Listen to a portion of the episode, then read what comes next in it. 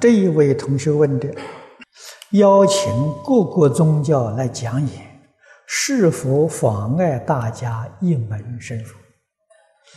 我想没有妨碍，啊，因为我来听过很多次，听众人数都不多，啊，大概比我们现在这个现场人还要少，啊，还要少一半，啊，我想。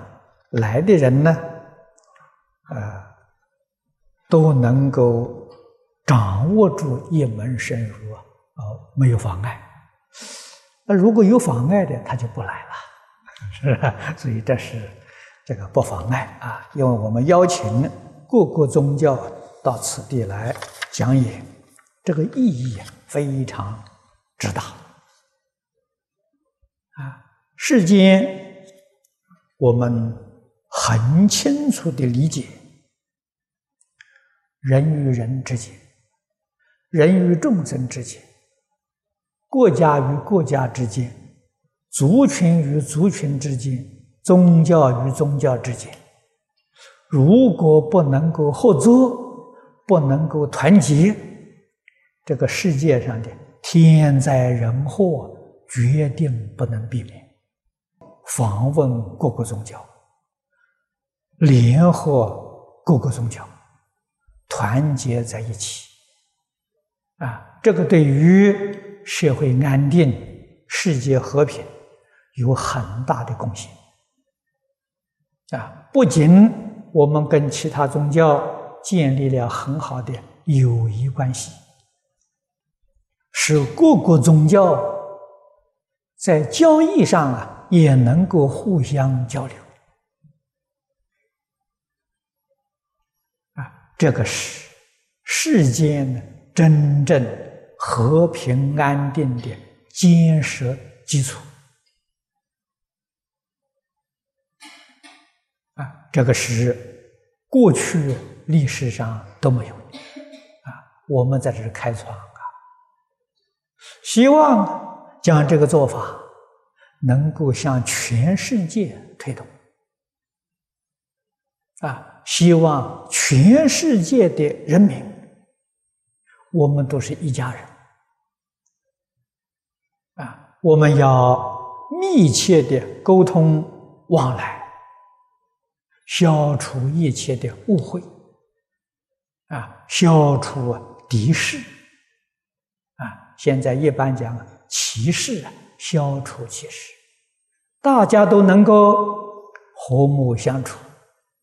平等对待，互助合作，啊，这个世界才光明，人民才会幸福，啊，所以这是这个就是诸佛菩萨大慈大悲、普度众生的落实。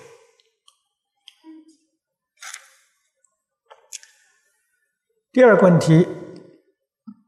他说：“一个没有开悟的人，怎么能够做翻译工作？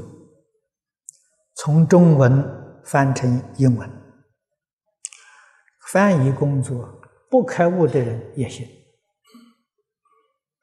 啊，诸位要知道，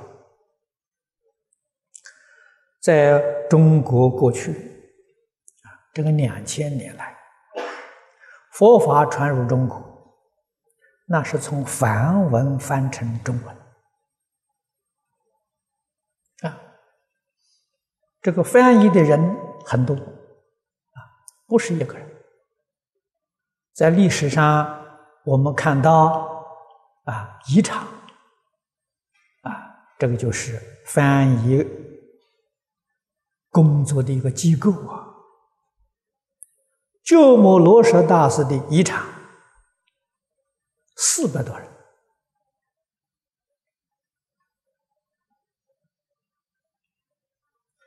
玄奘大师的一场六百多人，他有编制的。那你要问问呢，这这么多人呢，是不是都开悟的呢？不可能了。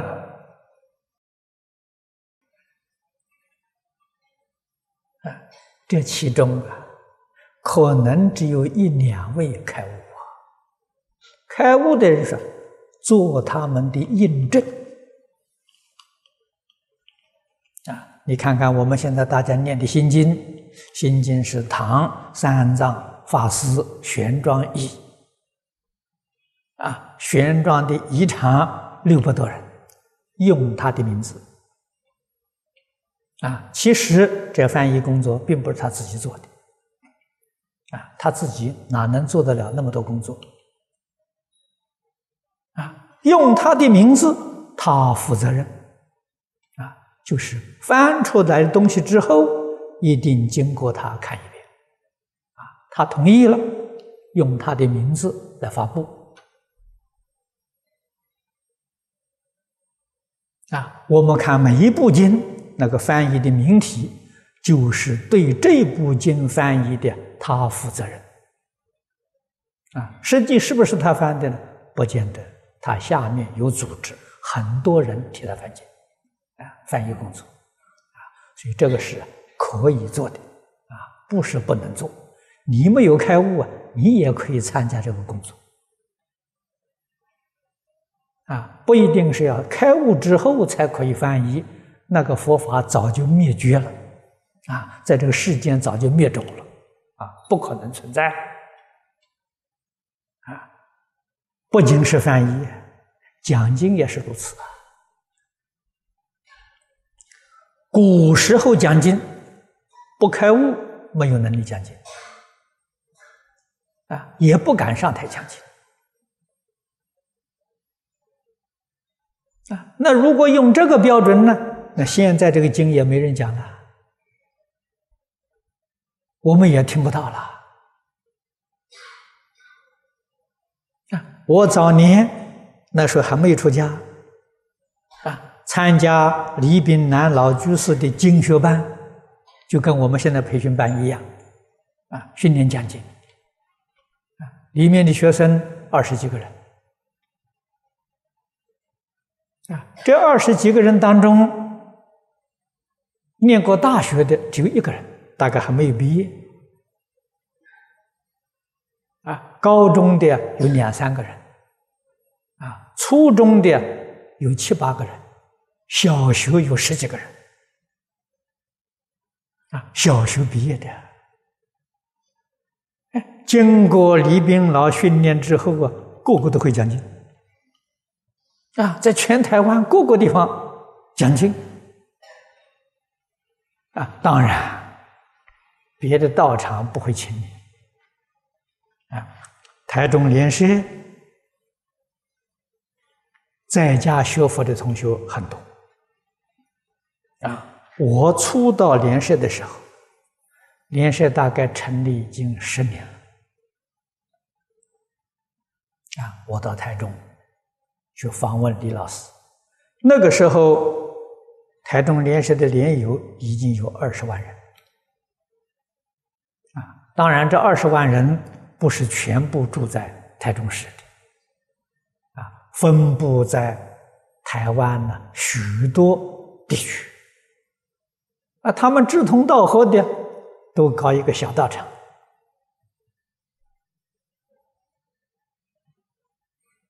啊，成立一个一个一个呃小道场。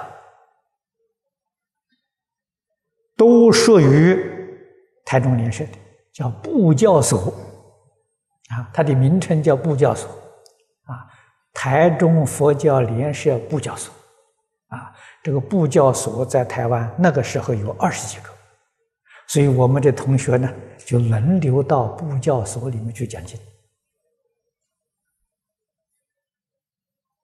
都没有开悟啊，那我们的胆子真不像话。李老师教给我们一个原则，啊，没有开悟，不可以自己随便讲，要用自己意思来讲呢，那讲错了要背因果啊！啊，所谓古人所讲的“错下一个字的转语啊，多五百世也护身呐”，不能不小心，不能不谨慎的。那李老师教我们怎么讲经呢？教我们讲注解把古人的注解，古人注解多半是文言文的，我们用白话文翻译出来。啊，我们写讲稿，啊，完全依照古人的注解，把它写成白话文上来讲。讲错了，他负责任，我们不负责任。用这个办法了。啊，所以我们不是去学讲经啊，我们是学讲注。可是柱子里面也有住得很深的，我们也看不懂的，怎么办？哎，李老师教我们一个妙法：看不懂的不讲，不讲没错嘛，这讲就会错误嘛，不讲哪有错呢？不讲等于说，哎，你这个地方没讲得清楚，没讲得清楚，不是讲错啊，不是说你这个地方讲错了。哎，我们只是说这个地方讲不清楚，是，但是决定不会有错误，这都是老人家苦口婆心当年教我们一些原则，啊，我们谨守这个原则，啊，在讲台上天天练的，哎，只要诚心诚意，啊，没有私心。绝不搞名闻利养，啊，绝对也不搞贪嗔痴慢，确实，自己就会有进步，年年都有进步，啊，进步呢 必定就有小悟啊，所以小悟就变成大悟了，啊，于是我们今天展开经卷，啊，不必看古人的注解。我们也有能力看得懂啊，也看出他很多的意思啊，这就是不断在求进步啊，也不断的哎，这个得到诸佛菩萨冥冥当中的加持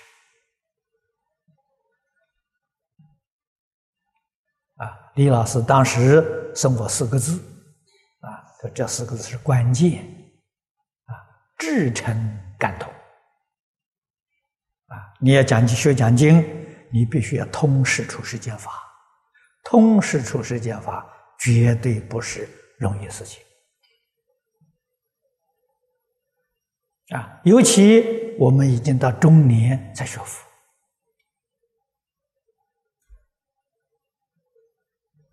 啊，又没有好的修学环境。啊，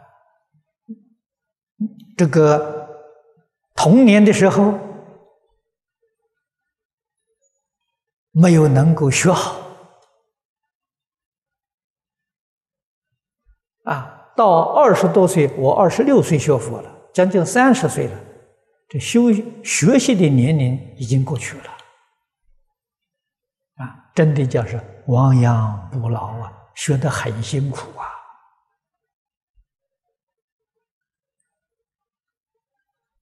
事出世间典籍来不及看了啊！那怎么通达法呢？老师教我唯一求感应啊，用真诚的心求感应。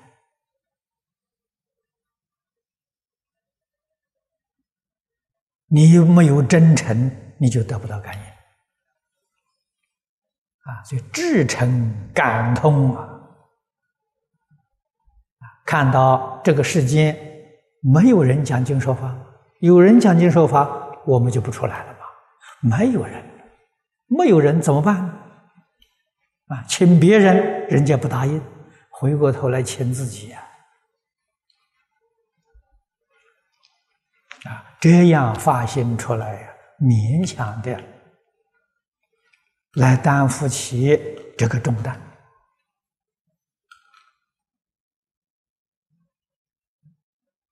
啊，那么我从这从事这个工作，啊，在讲台上讲经啊，今年四十一年，啊，四十一年没有中断，平均起来至少每一天讲两个小时，啊，所以累积的经验，累积的心得，啊，才有这么一点点小成就。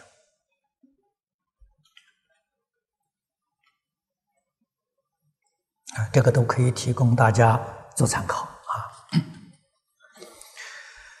这位同学问，他说：“弘一大师用笔名二义老人啊，他问这是怎么讲？怎么个说法？”啊，弘一大师自己说过，啊，他非常感叹说他自己，他说：“一事无成。”人渐老啊，啊，一生一事无成，一个亿，一文不值，何消说？这叫二一啊，二一就是他自己感叹这两桩事情：这一生光阴虚过了，一事无成，一文不值啊，所以他署名叫二一老人。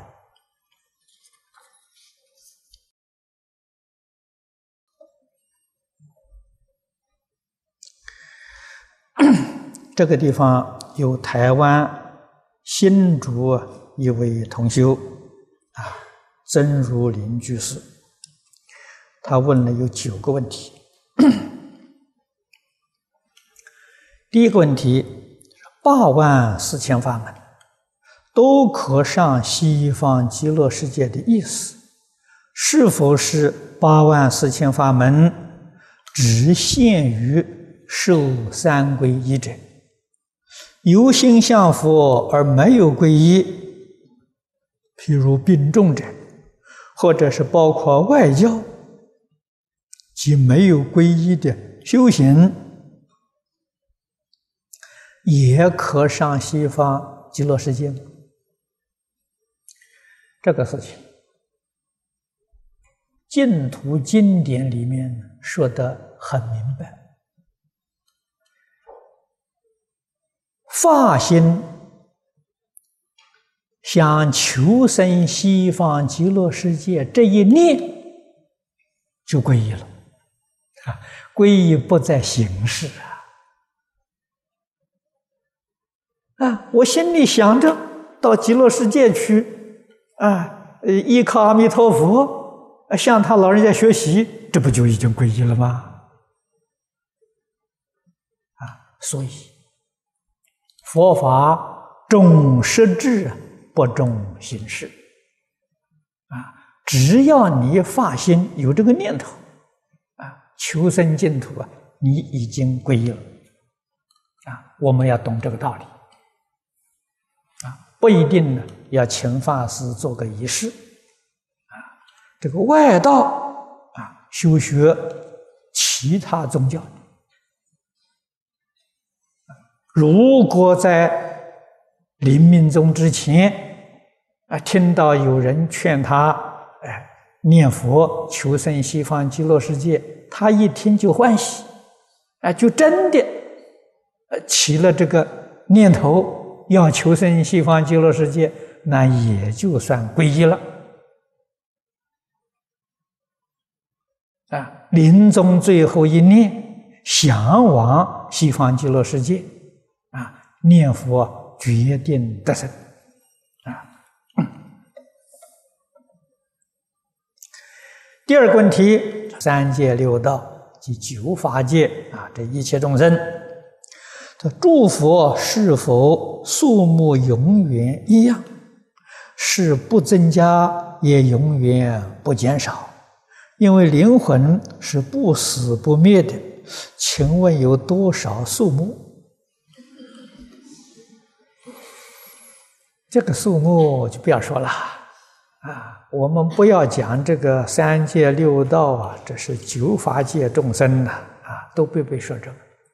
你去念《无量寿经》，《无量寿经》讲西方极乐世界的众生，啊，就是十方世界到西方极乐世界往生的那些人，那个数字有多少？啊，这是经上有的，你仔细看看，对比对比，这个问题就解决了。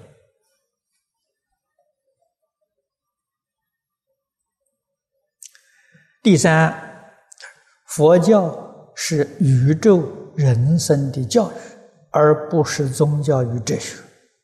那么，佛的教育好比是补药，但要让所服的补药能立竿见影的收效，如法师所说的真干。因此，是佛众生心灵上的毒素。必须先去做解毒，也就是先给听众啊喝解毒汤啊，说毒解了，如此才能进步达到收到药到病除、妙手回春的成果。那解毒汤就是啊，请告诉我们有哪些佛经里。有开示世间一切宗教教理及一切命相、卜卦啊、紫微斗数、风水、灵异奇谈等等，是为何种原因才有此一切现象产生与存存在？也请法师开示此一切啊，一切现象。是因为何种原因才产生的？这个问题问的很广泛啊，那要详细解答了，这个时间很长啊，不是这一两个小时啊能讲得完的。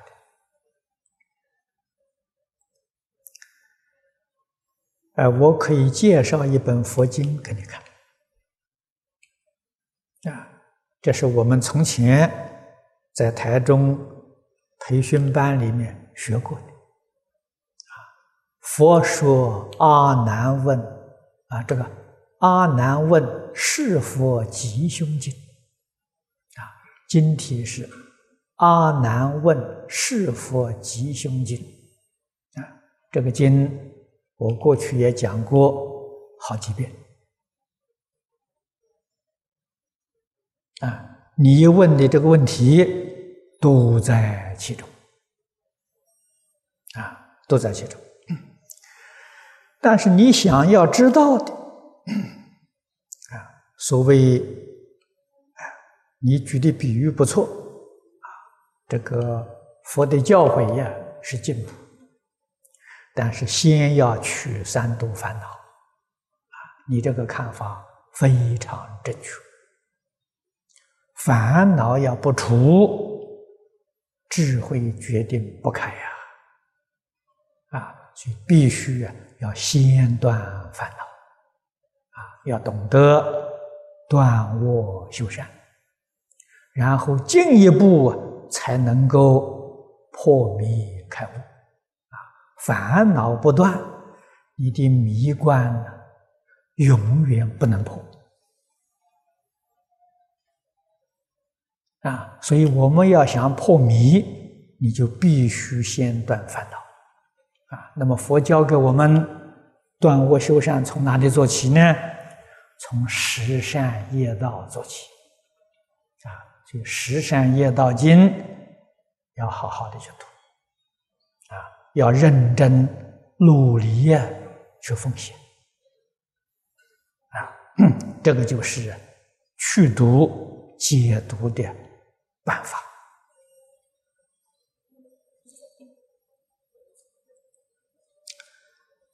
第四个问题：科学家带给人民的文明，实在是功不可没，但也因为他们脑力、精神、时间日以继夜的全力付出去研究、发明、改良，以致产生的后果。使他们没有机会去认识佛教、接触佛教，如此的状况之下，无形的剥夺了他们学佛的缘分，以致他们无法皈依。是否他们也不能上西方极乐世界？这个话是真的。啊，他对于西方极乐世界没有信心。啊，在他一生所研究的、所观察的，都是事物的现象。啊，所谓是讲物理现象。啊，今天科学技术虽然很发达，但是观察宇宙的范围。依旧是有限啊，浩瀚无尽的太空他，能够观察到的一部分非常渺小啊啊！那佛在经上跟我们说，西方极乐世界距离我们这个世界。十万亿佛国土啊，啊，这是佛在经上常说的啊。一个佛国土就是一个三千大千世界啊。一个大千世界到底有多大呢？你看黄念祖老居士在《无量寿经》注解幕后。他写了一篇文章附在后面，啊，给就是说说这个三千大千世界的问题，那么他的看法，我们今天讲的银河系，这一个银河系呀，是佛经上讲的一个单位世界。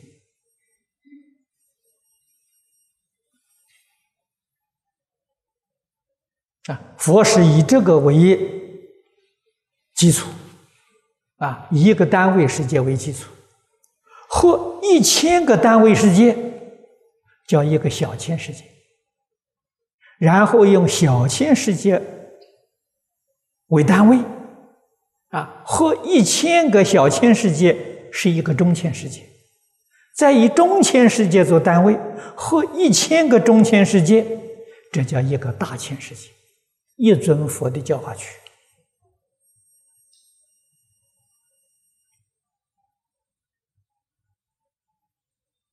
啊，那么由此诸位可知啊，一千再乘一千，再乘一千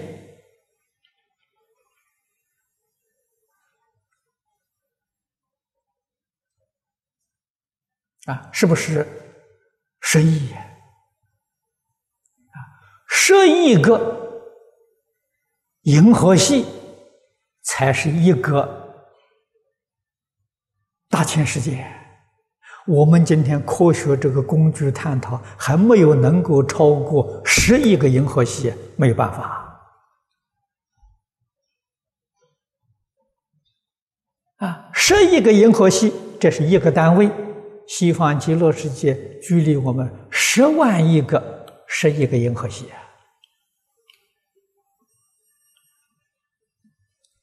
他不会相信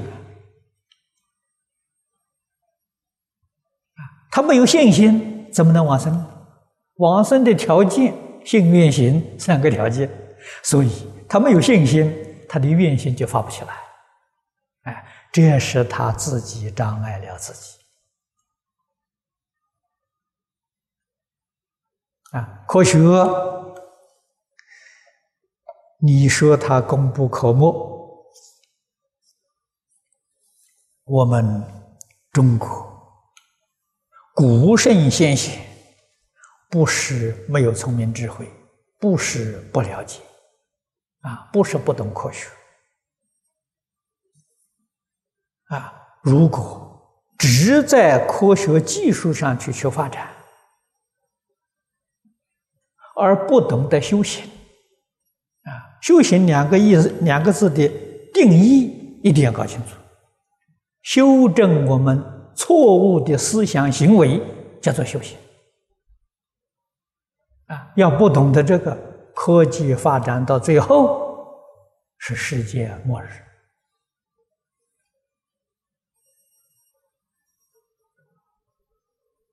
啊，所以中国人重视人文教育，重视伦理道德教育，啊，绝不是疏忽了科学技术教育，啊，只有人文教育奠定下根基，这个科学技术啊，才能够得正面的效果。不至于产生副作用，啊，这个副作用是什么呢？完全用在军事上，用在战争上，这就错误了啊！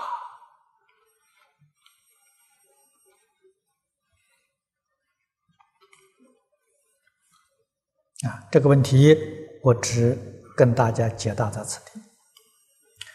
第五个问题，他说日本出家人吃肉。韩国出家人吃大蒜，他们如此乱吃，是否不能上西方极乐世界？那这个不一定，因为呃，这个佛给我们讲净土经啊，净土经最重要的三经一论啊，无量寿经。观无量寿经、阿弥陀经都没有说吃肉不能往生，也没有说吃大蒜不能往生，这是经上没有的。啊，你要说这个不能往生，嗯，哪个经上讲的？啊，其他经上讲那不是我们这个法门。啊，我们修这个法门，一定要这个法门经典里面所讲的。这经典上没有说，那我们就可以想到，吃肉也能往生，吃大蒜也能往生，哎，这是肯定。往生在信愿行，不在吃肉吃大蒜，这个小问题啊。但是我们要晓得，佛为什么叫我们不杀生？啊，释迦牟尼佛当年在世是圆门托钵吃肉的，人家给什么吃什么，决定没有分别之主。啊，今天南阳小城托钵啊，还是给什么吃什么，并不是素食。如果出家人一定要做素食，在家供养，每一天要煮素食给你啊，增加别人麻烦。啊，所以佛法是慈悲为本，方便为门。绝不给人添麻烦，你们吃什么就供养什么，啊，所以这个没有分别心啊，也没有执着，啊，这是随缘啊，啊，但是佛在大乘经里确实说过，啊，那是菩萨慈悲心，不忍心食众生肉。中国出家人素食，诸位要晓得，全世界出家人都没有素食的，啊，都是吃肉的，啊，只有中国出家人素食，所以我们到外国去，外国看到我们，都觉得我们很奇怪，啊，为什么不吃肉？我们看他也奇怪，啊，为什么会吃肉？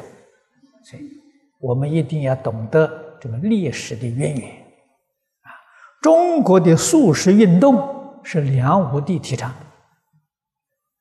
啊。那么由此可知，梁武帝以前出家人都吃肉的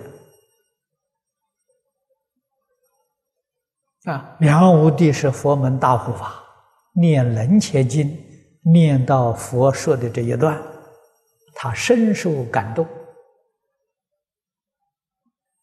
啊，那么他采取素食，提倡素食，啊，于是这个素食运动啊就这样展开来了，啊，所以素食运动啊，是中国佛法，不是印度佛法。啊，所以我们明白这个道理，那外国人不吃素啊，我们一点都不奇怪。啊，可是我们到外国，因为我们吃素吃成习惯了，闻到那个味道就不好闻，肠胃不习惯。啊，所以我们还是采取素食，他们也懂得，也很尊重我。啊，那么至于吃大蒜，这是每个个地区这个生活环境条件不一样。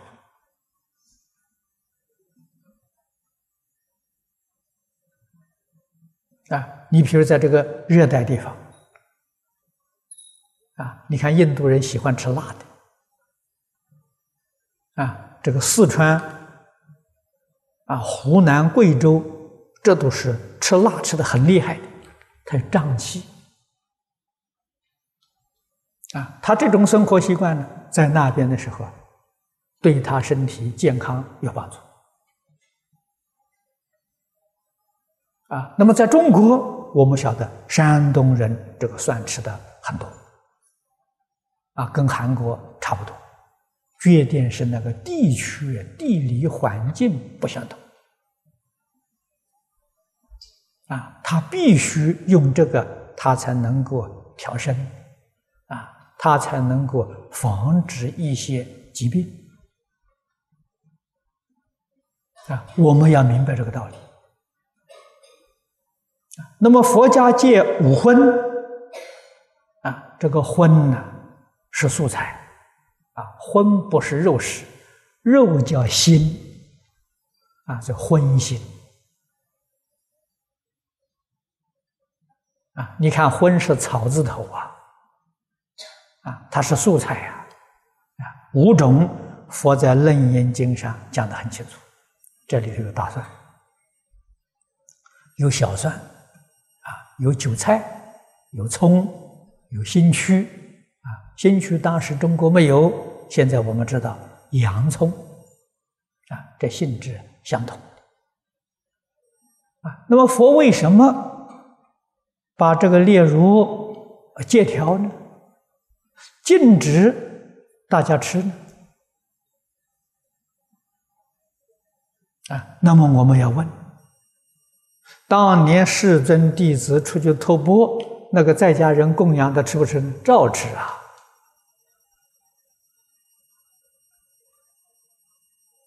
这个五心呢，是对于初学人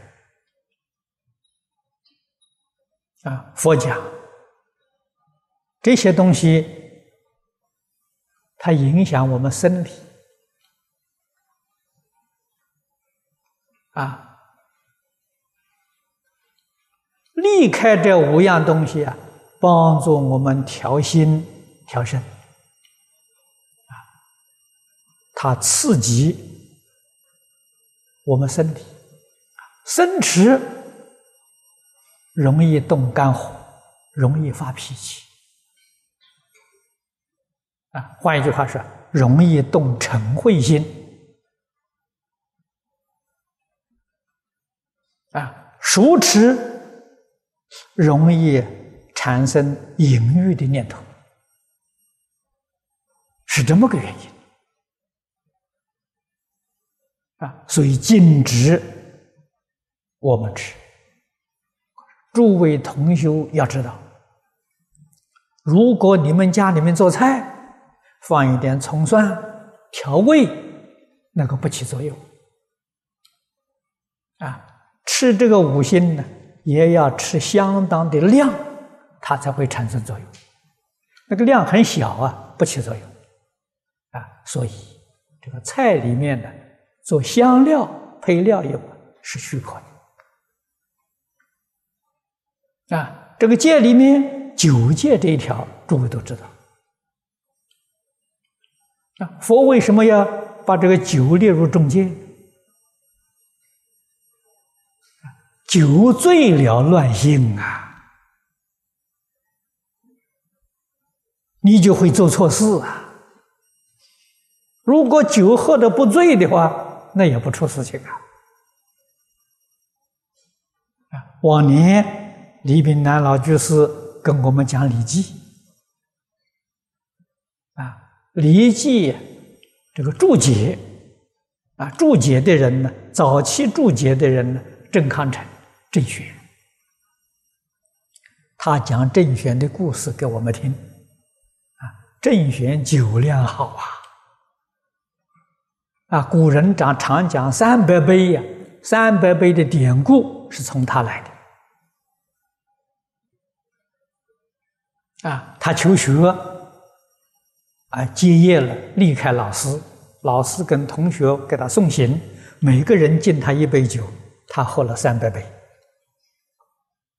啊，三百杯酒喝下去，连小小的礼节都不识。所以李老师讲啊，如果我们每一个人都像郑康成这种酒量，释迦牟尼佛这个不饮酒这一条就没有了。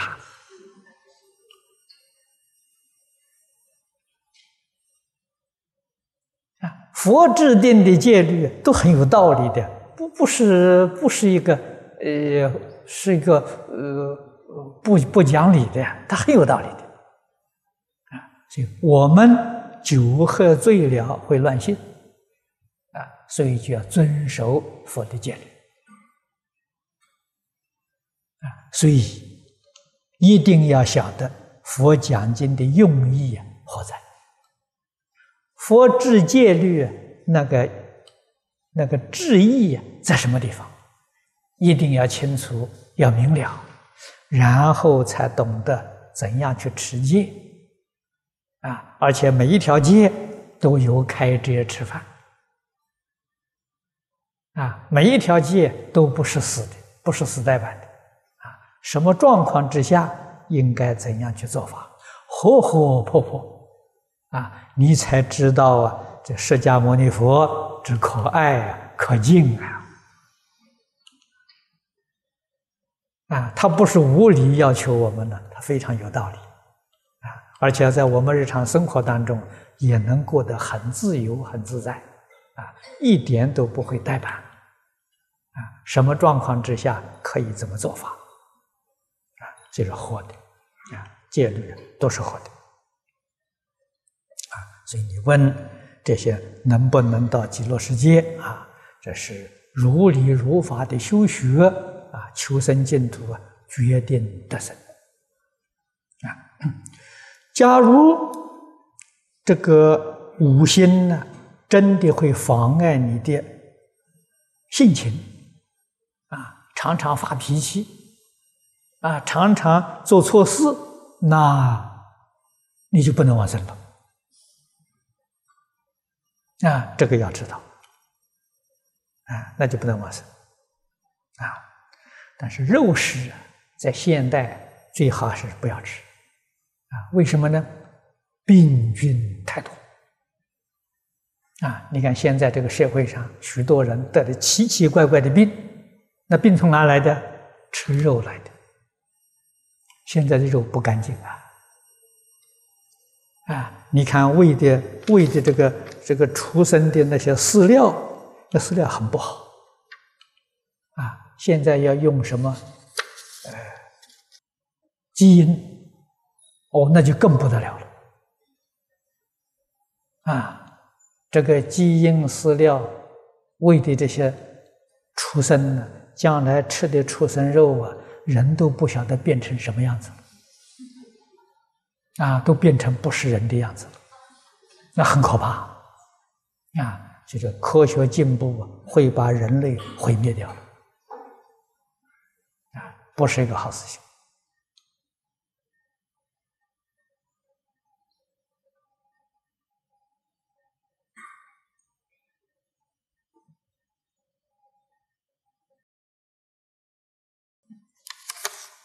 好，这临时有个问题。他说：“今天早晨讲经说，如果被人害死，也应该报感恩之心。被人害死是横死，是否会堕三恶道？因为被人害死，很少会不害怕的。这种死法，岂不是后果很差？如果被人害死，还是感恩的心啊，他不会害怕。那你害怕的时候，你怎么会感恩呢？啊，所以被人害死还是感恩的心，念佛一样往生净土，啊，不会堕恶道。啊，被人害死要是有恐惧，啊，有报复，那就随业受报了，啊，那是恨死。所以我们不能因为这个事情就怀疑经上讲的。忍辱仙人被割离王割截身体，那是横死，那个麻烦大了啊！他不是横死，普通人那是横死，在他不是的啊？为什么呢？他清清楚楚、明明白白啊，心地清净，丝毫不染浊啊，那是无量的功德。好，今天时间到了，我们就讲到此地。